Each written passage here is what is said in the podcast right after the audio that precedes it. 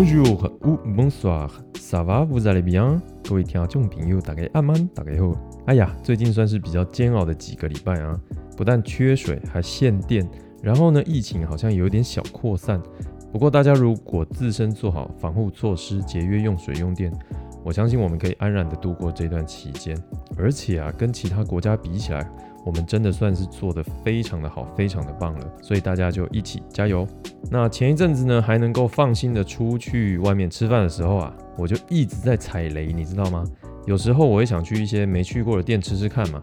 那我的习惯是这样，通常就是把 Google 打开，然后输入我想要吃的料理类型，譬如说咖喱啊，然后呢就会看说我所在的位置的周边啊。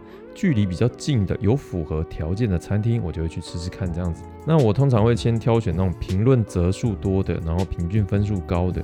不过呢，这几次下来，我发现这个挑选方式好像不太 OK 耶，还是很容易踩到地雷。诶，那不知道各位有没有什么挑选餐厅的准则或者方式可以分享一下给我呢？不然我都快要变成雷公了。好的，那今天要讲什么主题呢？Aujourd'hui, on va parler du macaron。这应该是很多人都知道的一个甜点啊，叫做马卡龙。它的发音跟法国总统马克宏哎不一样哦。法国总统是 Macron，全名是 Emmanuel Macron。那马卡龙是 macaron，差一个字母而已哦，但念起来哎真的是很不一样哦。其实马卡龙跟上次讲的 d a q u a z 达克瓦兹几乎是一样的甜点哦。可是呢，他们的身价却差了非常的远。那有多远呢？就像我站在你面前，你却看不见我那样的遥远。那你是当我空气你 a l o s e p a r t。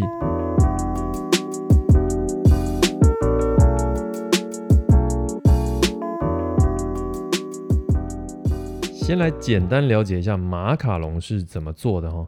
马卡龙它的材料跟达克瓦兹呢？诶。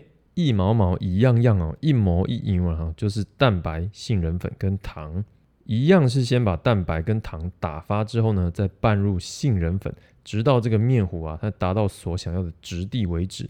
而且这个动作啊，竟然还有自己的术语，叫做 macaronage。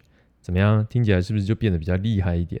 但是呢，马卡龙用的杏仁粉相较于达克瓦兹会更加的细致，而且对于蛋白霜的质地还有烘烤的温度啊，也比较有要求啦，烤出来才不会裂开啊，或者是塌陷这样子。毕竟那个达克瓦兹它最初的功用是作为这个蛋糕的夹层，那你是看不见的。而马卡龙呢，它则是被定位成精致高贵的角色。所以啊，制作过程对于技巧的掌握啊，还有这个对于外形的呈现都有比较高的要求。那马卡龙它会开始大流行呢，就不得不提到一个甜点商哦，它叫做 La Duque，应该有些人有听过了。一开始呢，他们做行销的时候，好像就只有在巴黎可以买到这个精致的马卡龙，所以它的全名叫做什么呢？叫做 Le Macaron Parisien，就是马卡龙巴黎人哦。那这也不难解释嘛，毕竟巴黎是首都。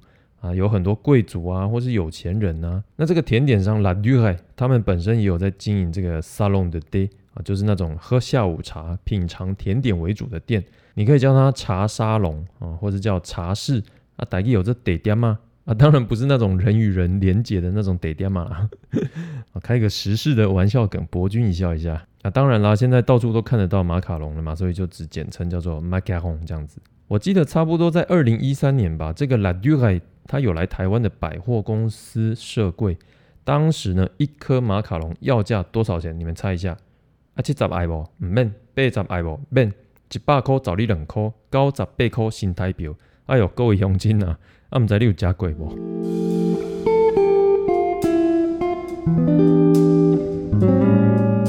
那这个马卡龙它真正出生地啊，其实是意大利哦。有一个说法是这样子：意大利的一个贵族啊，叫做凯撒琳。啊，她嫁给了法国的亨利二世。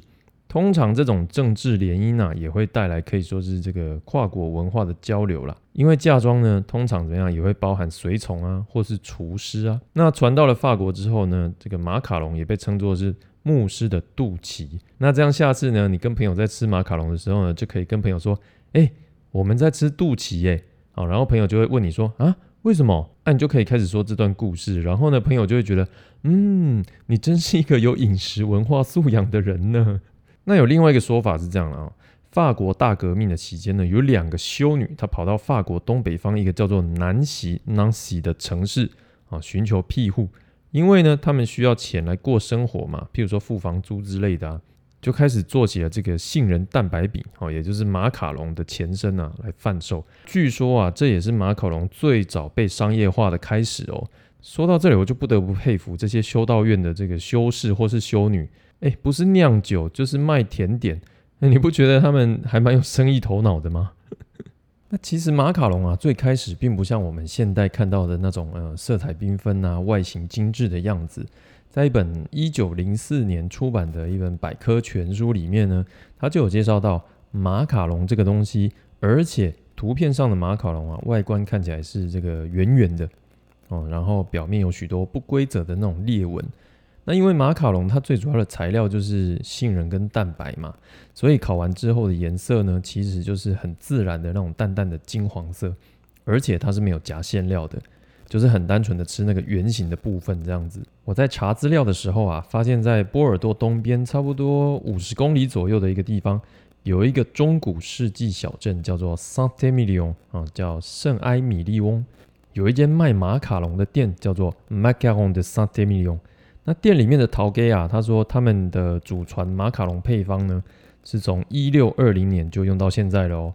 那我看了一下那间店的马卡龙外形，的确就像是百科全书上面所描述的样子哦。那间店应该也算是老店了啦，所以如果你有机会到波尔多，不妨可以安排个时间去那个小镇走走看看哦。不过我是没去过啦。